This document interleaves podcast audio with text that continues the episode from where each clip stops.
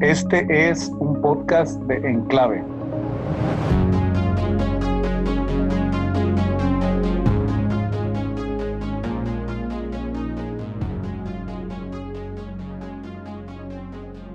Muy buenas noches, amigos de Enclave. Buen sábado. Esperamos que estén disfrutando mucho de este sábado con sus familias. Este, pues ya se acerca la temporada que, que todos regresamos de vuelta a la rutina, a la escuela. Entonces, este, bueno, este, esta semana les queríamos compartir nuevamente otro tema de nuestro podcast Identidad en Clave. Muchísimas gracias a todos los que se conectaron la semana pasada.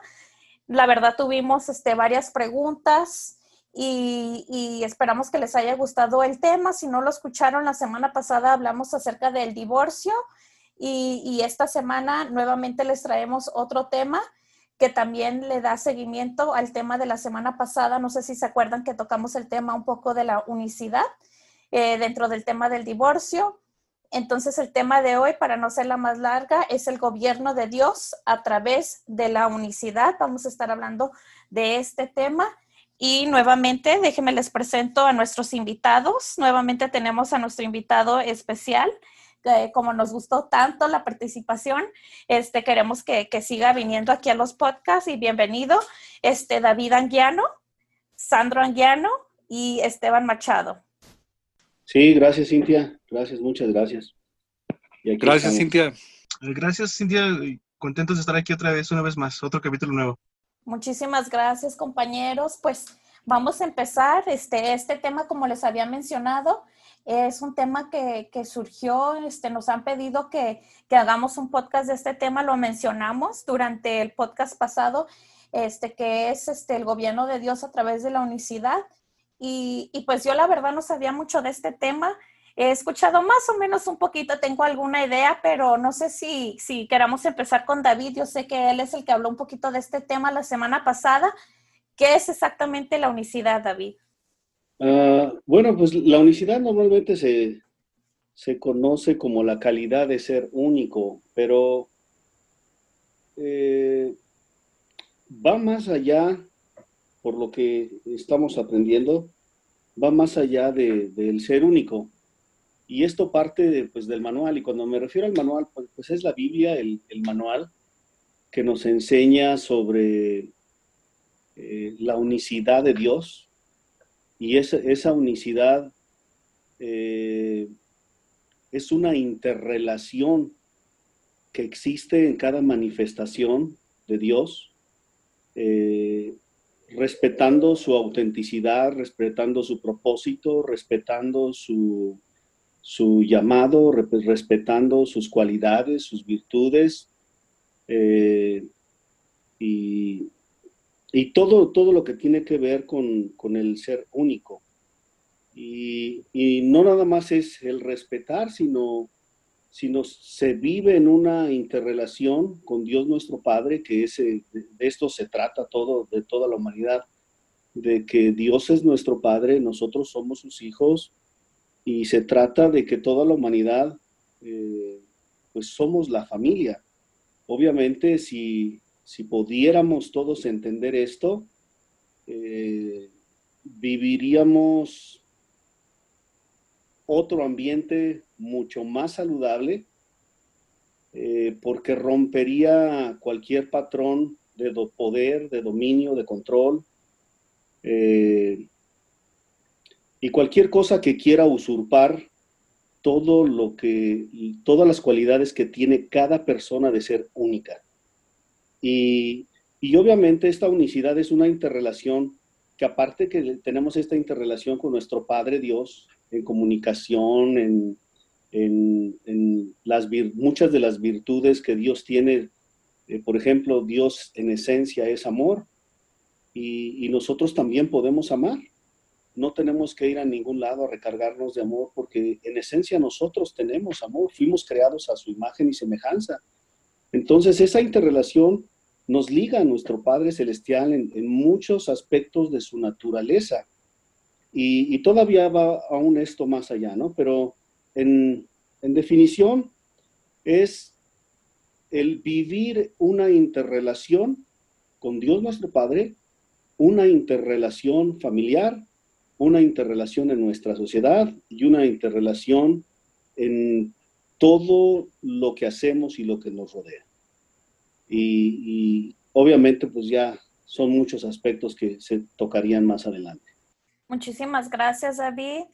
Y wow, todo lo que acabas de decir, este, son conceptos muy nuevos para mí, pero me gusta lo, que acabas de compartir y, que regresamos pues a los temas que hemos tocado un poco. Cada semana hemos hablado del poder, dominio y el control que, a veces el hombre quiere, quiere tomar sobre alguien más. Eh, pero en este caso estamos hablando más de una interrelación, fue lo que te escuché decir, como lo definiste yo sé que mencionaste esto también, este, el gobierno de Dios, ¿cómo, ¿cómo, está relacionado? O sea, ¿cómo supera esto el gobierno de Dios? No sé si Sandro quiera contestar esta pregunta. Sí, claro, este, pues yo creo que a través de la historia hemos visto lo que es el gobierno del hombre. Y el hombre ha tratado de ser lo mejor por gobernar. Pero yo creo que al, no haber esa, esa unidad en la parte espiritual, eh, por mejor trabajo que quieran hacer los gobernantes, siempre existe una, una división, una separación. Y pues hasta ahorita no, no se ha podido lograr tener un, un gobierno justo. Entonces, ¿qué, ¿qué, es la diferencia de los gobiernos que existen terrenalmente, el gobierno de Dios o el gobierno de Jesús? Pues yo creo que ahí entra esa parte importante, que es la parte espiritual. Y esto es algo que, que no se entiende ni se razona de forma intelectual. Porque si fuera por intelecto, los, los, los, hombres sabios, los hombres entendidos, eh, serían los, los principales seguidores de Jesús. Y, no es así realmente. Eh, muchos hombres muy inteligentes, muy sabios, pues ni siquiera, ni siquiera creen en Dios. Entonces esto es más cuestión de, humildad, es más cuestión de, de, fe, pero no una fe basada en, en, un dominio religioso también, porque ese es otro tipo de gobierno sino en una fe basada en lo que hay en nuestro interior que nos relaciona con Dios. Y es un sentimiento único. Y por eso siempre mencionamos lo que es la familia. Cuando nosotros tenemos hijos como padres o madres, siempre está un, deseo de, de, de querer lo mejor para los hijos. Y siempre estamos al, al servicio de darles lo mejor, de prepararlos en lo mejor. Entonces, cuando entendemos el gobierno de, Jesús en la tierra, tenemos que entender que Jesús nos enseña lo que es la, esa relación de padre e hijos, esa relación de familia, que es la idea original de Dios. Algo que David descubrió y por eso David en sus oraciones le pedía a Dios, enséñame tus preceptos que quiere decir, enséñame tus ideas originales para, para nosotros, la humanidad. Y de esta manera David alcanzó a entender cosas muy, muy profundas de lo que hay en el, en el corazón de Dios, en los pensamientos de Dios. Y es posible el que nosotros podamos comprender más las ideas originales de Dios. Y entre más entendemos lo que es el reino de Dios a través de un gobierno, a través de lo que es la unicidad, nos damos cuenta que, lo que nos une como un mismo cuerpo, como una familia, es ese sentimiento que está en la parte espiritual de lo que somos internamente. No solamente físicamente, esto, esto va más allá de, de las emociones, de lo físico, de las apariencias, de lo que vemos nosotros con nuestros ojos. Esto es más profundo porque este nos, nos da una identidad como familia, donde podemos ver a nuestro semejante no como, no como un enemigo, no como, no como un opresor o, como un oprimido, sino lo podemos ver como alguien semejante a nosotros mismos. Y una de las preguntas de los discípulos hacia Jesús es, pues muéstranos al Padre y con eso nos basta.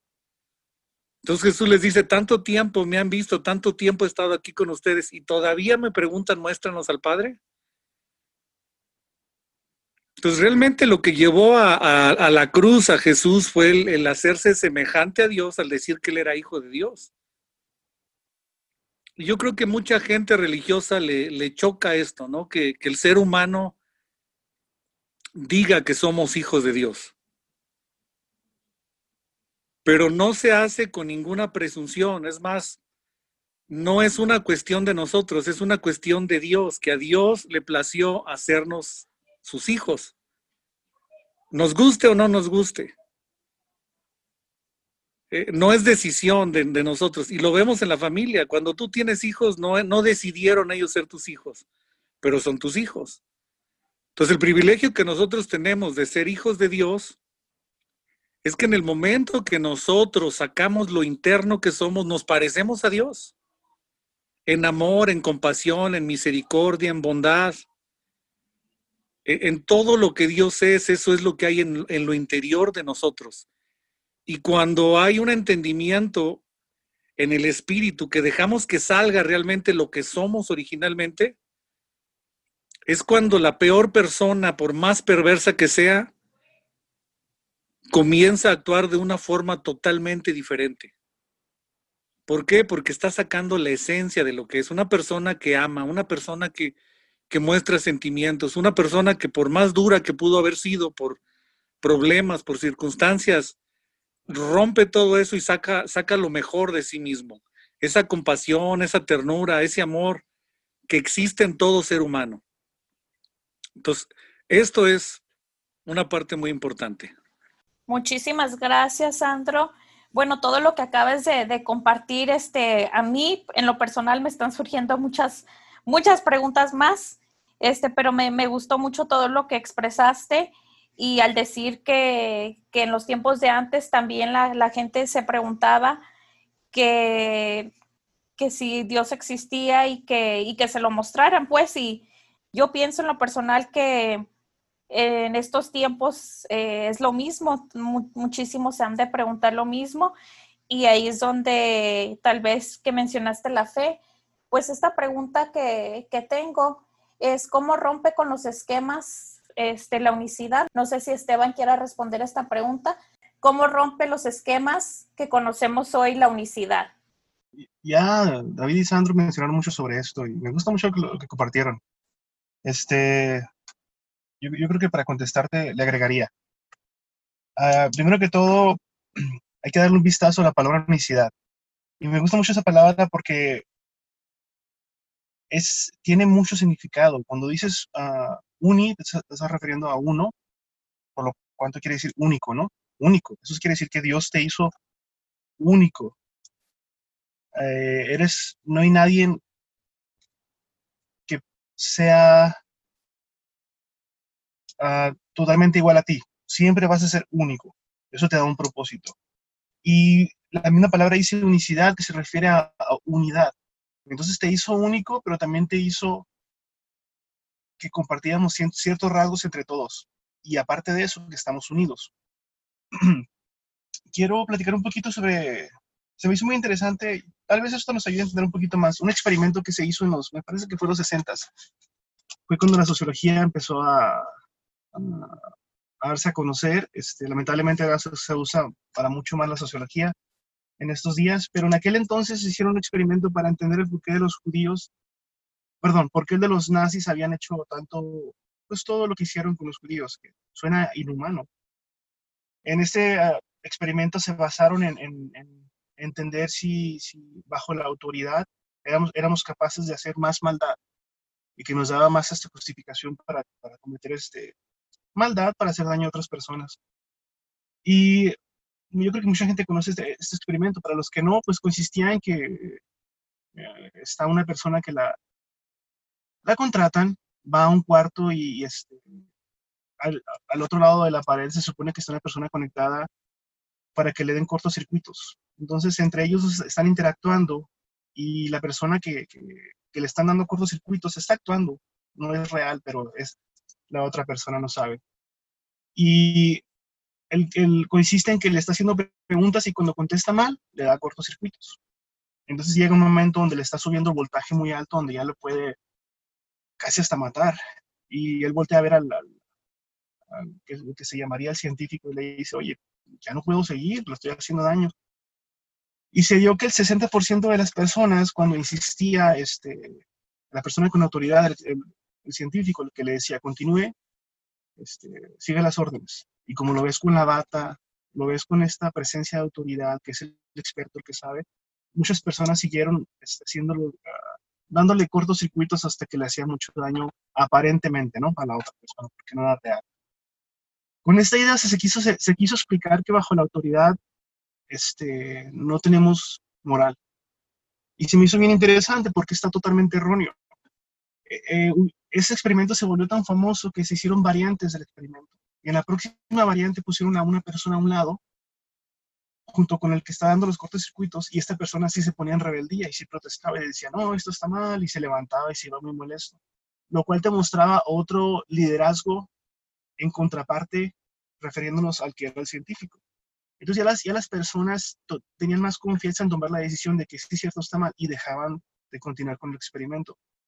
Lo que te da a entender esto es que nosotros no somos ausentes de moral. Lo que mencionaba Sandro y David, estamos hechos de amor como esencia.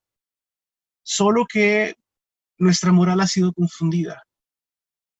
La persona que le tiene respeto al que tiene autoridad lo hace porque mostrando una, una, moral, diciendo yo confío en ti, estoy poniendo la confianza en ti de lo que me estás diciendo que haga porque yo sé que tú eres el experto. Y cuando ya se mostró la, la, otra variante donde estuvo este rebelde, este, y él ya estuvo la confianza para decir, no, esto está mal, este, ya me da confianza porque mi pensamiento tiene sentido, no está bien lo que estamos haciendo, y le ponía un alto. Entonces, esa parte me, me encanta porque ahí nos da a entender que más allá que, que cultura, por decirlo, este, porque las culturas sí te hacen que seas único, perteneciente a un grupo en específico, pero ya cuando estamos hablando de Dios, Estamos hablando de que tú naces con estas cosas, como esencia, que es el amor, que es la empatía, que es el, el, el, hacer bien para los demás. Lo único que sucede es que vas desaprendiéndolo y te vas confundiendo sobre ello. Ya cuando llegas a una edad adulta es cuando ya te das permisos. Pero como esencia, bajo esa unicidad, estamos hechos de amor, como lo dijo, repito, me gusta mucho cómo lo explicaron Sandro y David. Entonces, para romper los esquemas es primero entender esta parte, yo, yo diría, este, entender que bajo la unicidad se nos explica que como esencia estamos hechos para bien, solo que se nos ha olvidado y tenemos que recordarlo y tenemos que aplicarlo. Y eso ya se va a reflejar mucho en lo que hablamos, este, me parece que fue hace dos capítulos, que fue la jerarquía.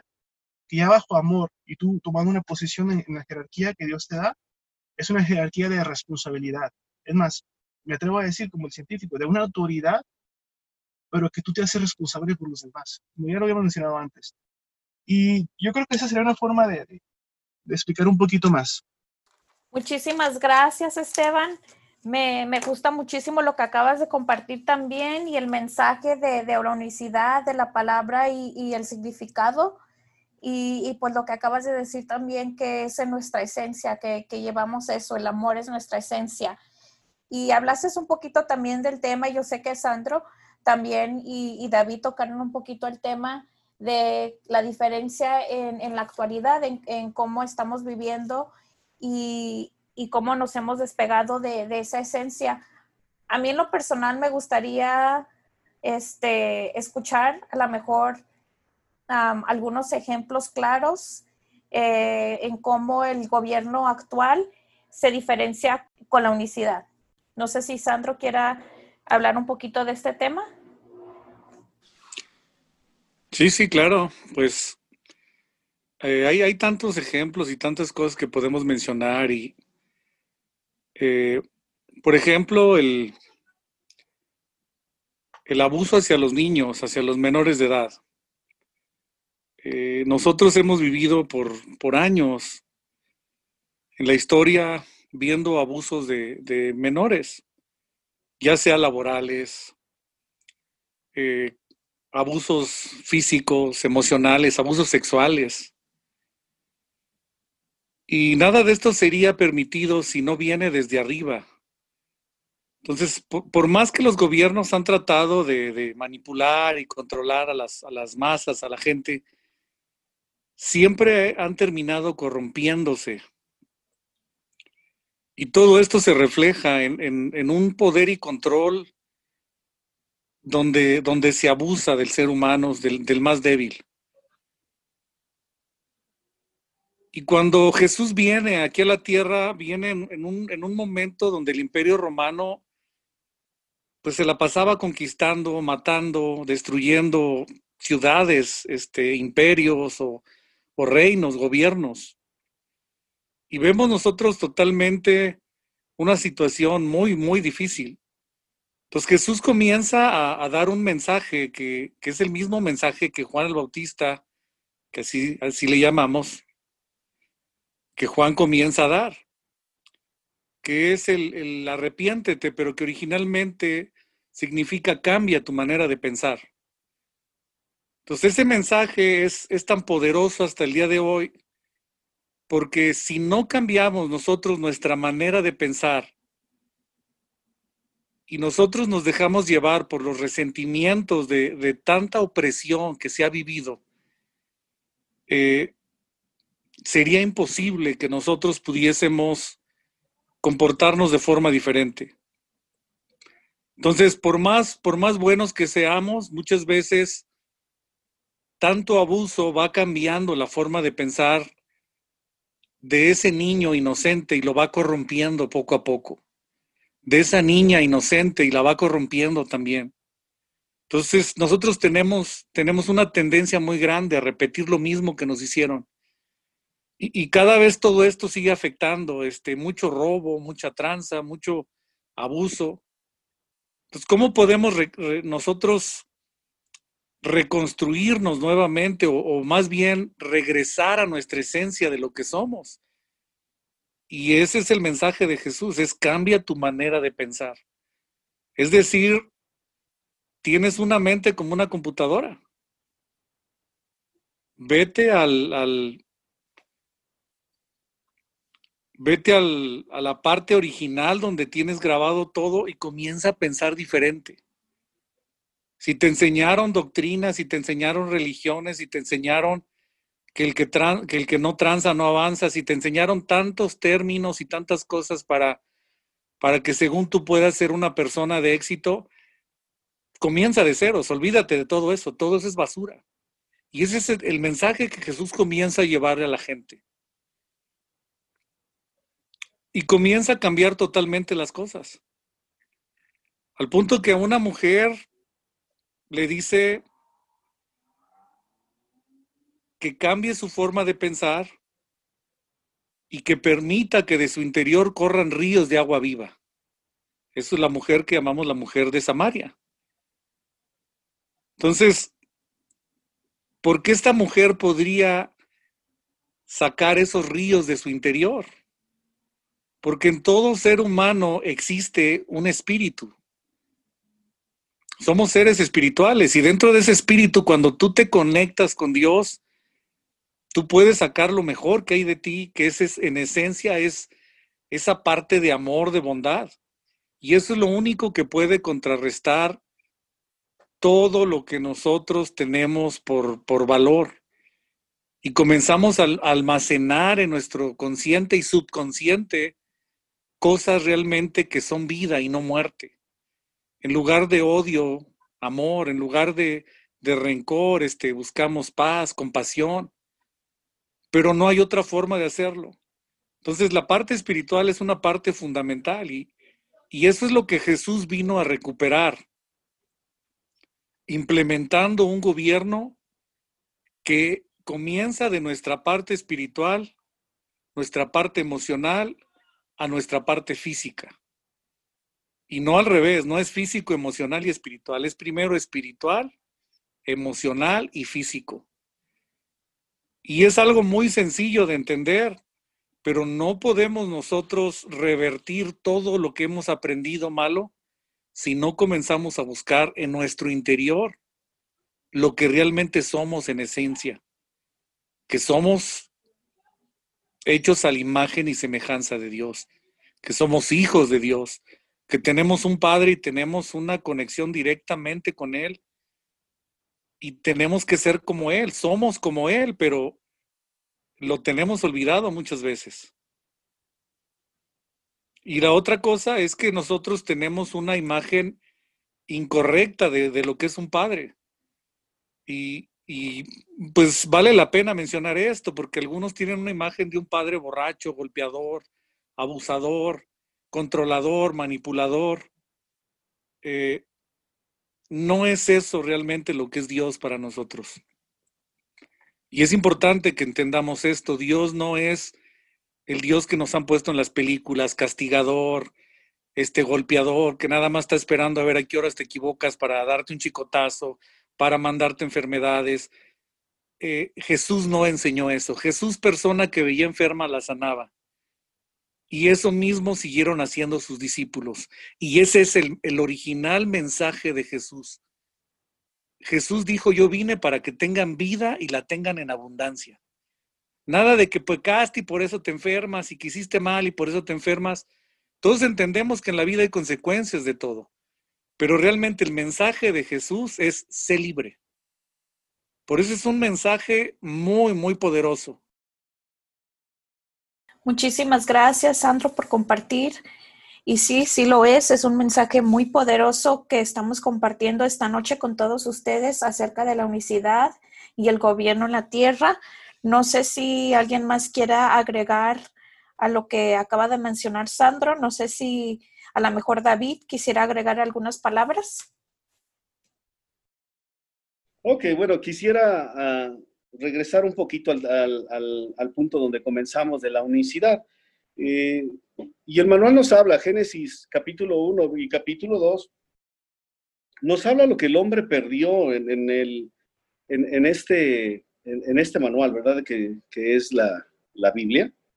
Y nos habla que el hombre pierde su relación con Dios y cuando pierde la relación con Dios pierde su identidad, eh, pierde el gobierno, pierde el dominio, pierde eh, pues pierde muchas cosas, ¿verdad? Pero eh, enfocándome a lo que es identidad, especialmente, eh, pierde la identidad de hijo, porque hoy día, o sea, hay tantos grupos, tantas asociaciones que, ponen una lista, ¿verdad?, de protocolos, de pasos a seguir para que tú puedas ser alguien, para que tú puedas pertenecer, para que tú puedas ser alguien en la vida y, y recibir el regalo perfecto, ¿no? Y en este caso, cuando la gente entiende que es un hijo de Dios, te brincas todos los protocolos, porque tú ya no vives bajo el tienes que y debes de. Y hay un ejemplo muy, muy marcado, ¿no? Cuando, cuando aquel hombre está muriendo junto con Jesús eh, crucificado, aquel hombre, pues, había sido, no sé, un matón o una persona, pues tal vez digna de, digna de muerte para aquel tiempo que vivía Jesús. Y, y le dice a Jesús, acuérdate de mí cuando vengas en tu reino. Entonces, esas palabras estaban diciendo cosas muy profundas al grado que este hombre podía entender que, que, Jesús era el rey, que él tenía un reino y podía entender más de lo que se, se, puede, nos podemos imaginar.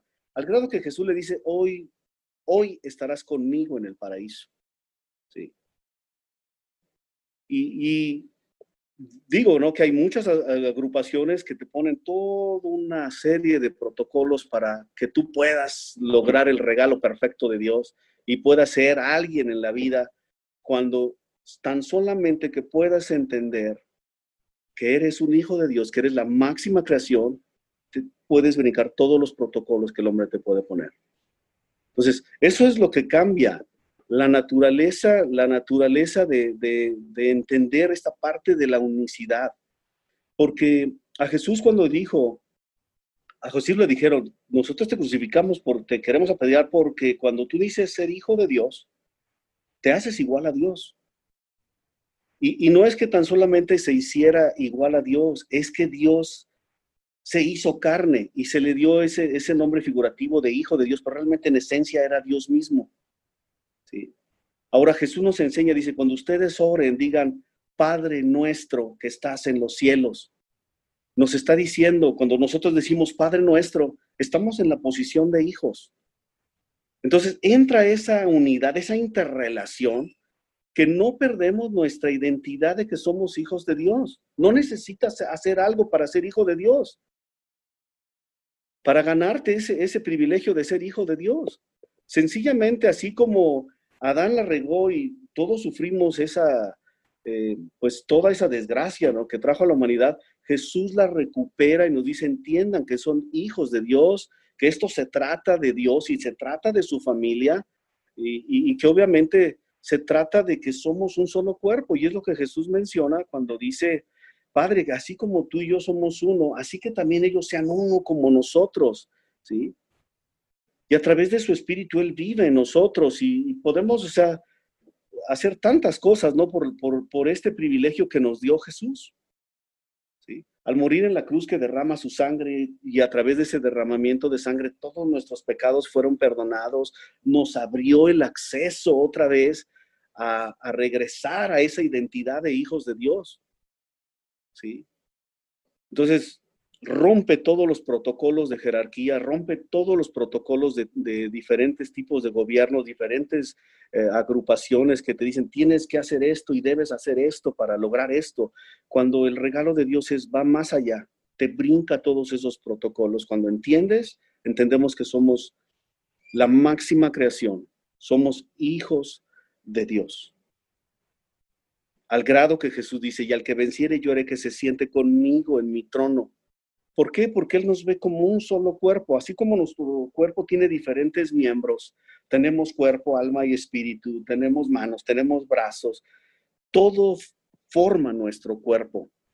Y es lo mismo lo que sucede en el, en el, ámbito del, del cielo, que toda la humanidad, cuando entendemos que somos su creación, que fuimos creados a su imagen y semejanza, que podemos amar, que podemos perdonar, que podemos ese, tener el sentido de protección, no nada más de cuidar la naturaleza, no nada más de administrar, sino también protegernos unos a otros, cuidar a nuestra esposa, cuidar a nuestros hijos, cuidar a nuestros amigos, cuidar todo lo que nos rodea, porque esa, esa unicidad va a una superrelación de armonía, de, de que todo marche bien y de que seamos las mejores personas, porque Dios en esencia es bueno y nosotros podemos sacar de esa naturaleza que Dios nos regaló, podemos sacar todo lo mejor que, que, tenemos en, en, nuestra persona.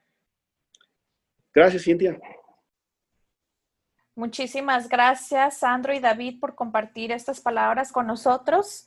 Y pues estoy muy sorprendida eh, en toda la información, pero también este, algún, algo que se me quedó muy grabado que, que dijeron, que empecemos de cero, que seamos rebeldes, que que aprendamos a cambiar nuestra manera de pensar y dejar todo lo que, lo que traemos arrastrando, las ideas este, que nos han transmitido, a lo mejor los traumas, eh, que cambiemos nuestra manera de pensar. No sé si, si aquí Esteban quisiera agregar algo acerca de esto. Sí, este, romper los esquemas, ¿no? El gobierno, el gobierno humano, este, pues nos damos cuenta que está limitado me gusta la palabra unicidad, este, sobre todo porque lo podemos traducir a decir universal, insinuando, que a todos nos aplica. Ah, somos cuerpo, alma y espíritu, como mencionaba David. Ah, en cuerpo somos diferente, alma también somos distintos, pero en espíritu todos somos iguales. Incluso me atrevo a decir que hasta en la ciencia cuántica se ha comprobado eso, donde todo está interlazado, esté conectado como si hubiera otra dimensión para que hubiera, existiera esa, esa, esa conexión. anteriormente a mí me había tocado compartir a veces este, temas como de lo que es el, el amor propio, eh, la, autoaceptación, sobre todo lo beneficioso que es para, para una relación de pareja, por decirlo, ¿no? o una familia. Y, si, y manejaba ese concepto de autoaceptación incondicional, todo con la intención de insinuar de que te aceptas como eres sin discriminarte, sin, sin rechazarte, sin, sin, sin, esperar a que seas perfecto para, para quererte a ti mismo. Y me tomó mucho análisis. Uh, hubieron cosas que no, no tenían sentido porque bajo la autoaceptación, pero ya incondicional, estás insinuando de que tus defectos los vas a aceptar sin tomar ninguna responsabilidad sobre ellos. O sea, insinuando de que ya, así soy. Entonces, si tú eres una persona que hace daño o, se hace daño a sí misma, entonces ya lo aceptas incondicionalmente y algo no, no encajaba. Y fue cuando fui estudiando un poquito más el concepto y sobre todo porque aquí entra lo que es la familia. Pero me gustó mejor cambiar la, la palabra y decía, prefiero decir autoaceptación espiritual, insinuando que me identifico por quien soy, o sea, reconozco quién soy, y al igual en espíritu, y me lleva a mi esencia. Entonces, eso me ayuda, o nos ayuda cada uno individualmente también y en familia, a entender las cosas erróneas tuyas y cómo empezar a corregirlas, no despreciándote, pero sí entendiendo que bajo espíritu eres buena persona, eres noble, eres este, amor y todas las cosas que ya se han mencionado. Y eso, este, ya te da una, una, ya estás tomando responsabilidad. Y es cuando empiezas más a, entender por qué las enseñanzas de Jesús. ¿Por qué el, tanto insistirte a, a, cambiar tu forma de pensar? Soy, simplemente quería compartir eso. Este, me gusta ese concepto, autoaceptación espiritual. Gracias, Cintia. Muchísimas gracias, Esteban, por compartir eso. Y, pues la verdad, autoaceptación eh, espiritual. Muchas gracias por compartir esa parte y cómo nos trae a nuestra esencia y también en familia. Eh, me queda una última, una última pregunta para ustedes y yo creo que muchos de nosotros nos estamos preguntando esto. Hablamos de, del cambiar cómo pensamos, hablamos de, mucho de este tema. Para los que estamos escuchando y decimos, no, pues es que yo quiero cambiar, pero lo es difícil cuando toda la vida he crecido en cierto ambiente, he crecido este, a lo mejor este, en cierta religión, eh, cuando toda la vida he, hecho lo mismo, he aprendido lo mismo y he visto los mismos patrones, ¿cómo le podemos hacer? No sé si Sandro quiera responder esta pregunta y si fui clara. Sí, sí, muy clara. Y, y es interesante aprender de Jesús el, el hecho de cambiar nuestra forma de pensar. Yo creo que todos nosotros a través del, tiempo, conforme vamos creciendo, vamos, vamos codificando ciertas cosas en nuestra mente y vamos creando un patrón de, respuesta de acuerdo a lo que nosotros vemos o aprendemos y reaccionamos de acuerdo a lo que nosotros aceptamos que se debe de hacer en, en dependiendo lo que esté aconteciendo, lo que esté pasando. Entonces un ejemplo de esto sería pues si a mí este, alguien me insulta, pues mi código me dice que yo soy hombre y yo no me dejo de nadie. Entonces, ¿cómo cambias esa forma de pensar? Bueno, simplemente dices, pues, si alguien me, me insulta, no lo voy a tomar en cuenta. No le voy a hacer caso a sus insultos y los voy a pasar por alto porque esa persona no sabe lo que está diciendo, no sabe lo que está haciendo. Y porque soy una persona inteligente emocionalmente, a mí me conviene no hacer caso. Y ya estoy codificando con esa forma de pensar un comportamiento, una reacción totalmente diferente. Y es lo mismo, ¿no? Dentro del, del hombre siempre esa parte machista, ¿no? De que pues si mi esposa me grita, pues yo la puedo golpear porque yo soy hombre y tengo que mostrar mi hombría. Este, si una mujer me cierra el ojo, me saluda, es que me quiere mucho y ya se enamoró y tengo yo que coquetear con ella. Eh, tenemos a veces viciada una forma, vamos, vamos nosotros adquiriendo ciertas formas de pensar que muchas veces son hasta absurdas, este, tontas. Y cuando nosotros vamos cambiando nuestra manera de pensar, vamos cambiando esas, esas formas de pensar incorrectas, injustas, abusivas, eh, mediocres, conformistas, y vamos nosotros tomando los pensamientos de Dios que vienen a, nuestro mismo, a nuestro mismo subconsciente, a nuestra mente. Entonces, hay algo muy importante que, que Pablo menciona, uno de los, de, los, de los escritores dentro de la Biblia, que dice que tienes que renovar tu mente.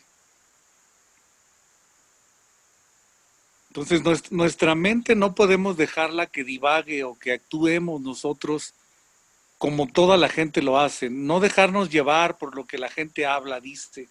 Hay que analizar las cosas. Dios nos dio la mente para que analicemos, para que observemos, para que podamos meditar qué hacemos, si es correcto, si es incorrecto. Entonces no podemos justificarnos simplemente a, a dejarnos llevar nada más por el ahí se va.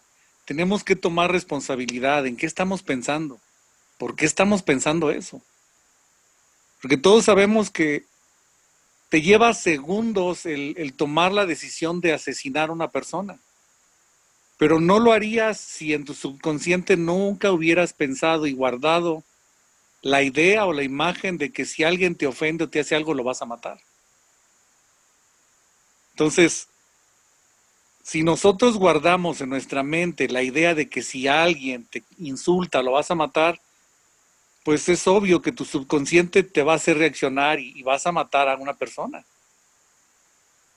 Pero si comenzamos nosotros a cambiar nuestra manera de pensar y le metemos a nuestro subconsciente una forma diferente de reaccionar, entonces vamos nosotros a actuar de forma diferente. Y eso es lo que vemos nosotros en Jesús. Eh, la gente estaba sorprendidísima cómo Jesús hablaba con autoridad, pero a la misma vez hablaba vida.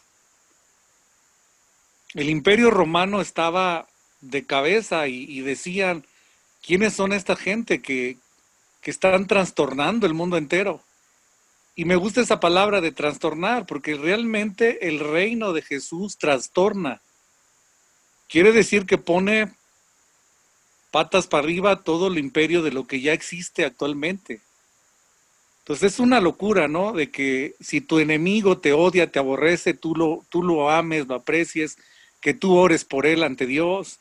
Eso es algo loco, pero eso tiene mucho sentido cuando tú entiendes esto.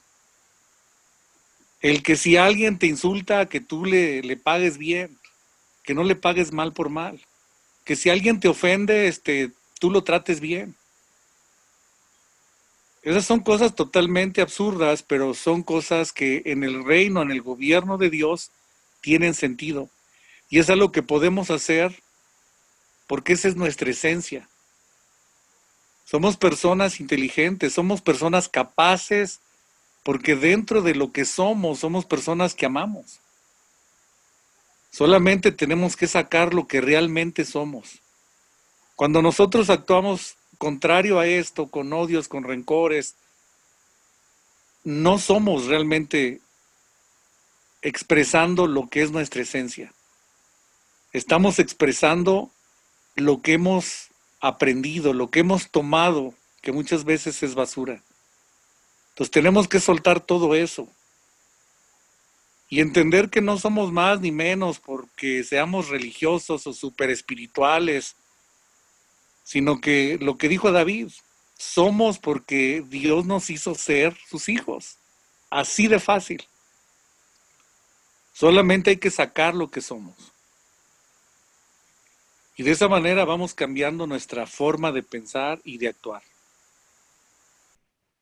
Muchísimas gracias, Sandro, por explicar la manera en que podemos efectivamente cambiar la manera en que pensamos y, luchar contra muchas ideas que, como dices, son basura totalmente. Recibimos ideas este, de todas partes y, a veces no, esto no es para el beneficio de, de, nosotros, pero al contrario, para destruirnos. Entonces, no sé si, si con esto quieran terminar o alguien más quiera agregar un último mensaje. Pues muchísimas gracias, compañeros. Nuevamente el tema de hoy es el gobierno de Dios a través de la unicidad tema muy interesante. Muchísimas gracias este, por, por, por estar aquí presentando este tema. Recuerden que vamos a estar anunciando esta siguiente semana fechas para las clases de padres que tenemos, así que si les gusta todo lo que están escuchando, se van a poder registrar para esas clases a través de nuestra organización sin ánimo de lucro llamada Enclave. Pueden encontrar más información a través de nuestra página enclavenm.org también tenemos redes sociales, tenemos Facebook, Enclave NM, Instagram, igual Enclave NM o YouTube, Enclave NM. Y, y, como les digo, este, si les gustó lo que están escuchando, van a tener la oportunidad de conocer en persona las voces que han estado conectadas todas estas semanas y esperamos que lo hayan disfrutado. Como saben, cada sábado nos estamos conectando con un tema nuevo. Escríbanos, contáctenos si, les gustó el tema, si quieren escuchar más o si tienen alguna pregunta. Eh, nuevamente, gracias compañeros, gracias David Anguiano, Esteban Machado y Sandro Anguiano por participar esta noche y, con esto nos despedimos. Sí, muchas gracias a ti, Cintia, y a todos los que están escuchando. Gracias, Cintia, gracias a todos también. Ah, buenas noches a todos, esperemos que disfruten el podcast. Gracias, Cintia. Muchísimas gracias. Pues este ha sido otro podcast en clave. Esperamos que lo disfruten mucho.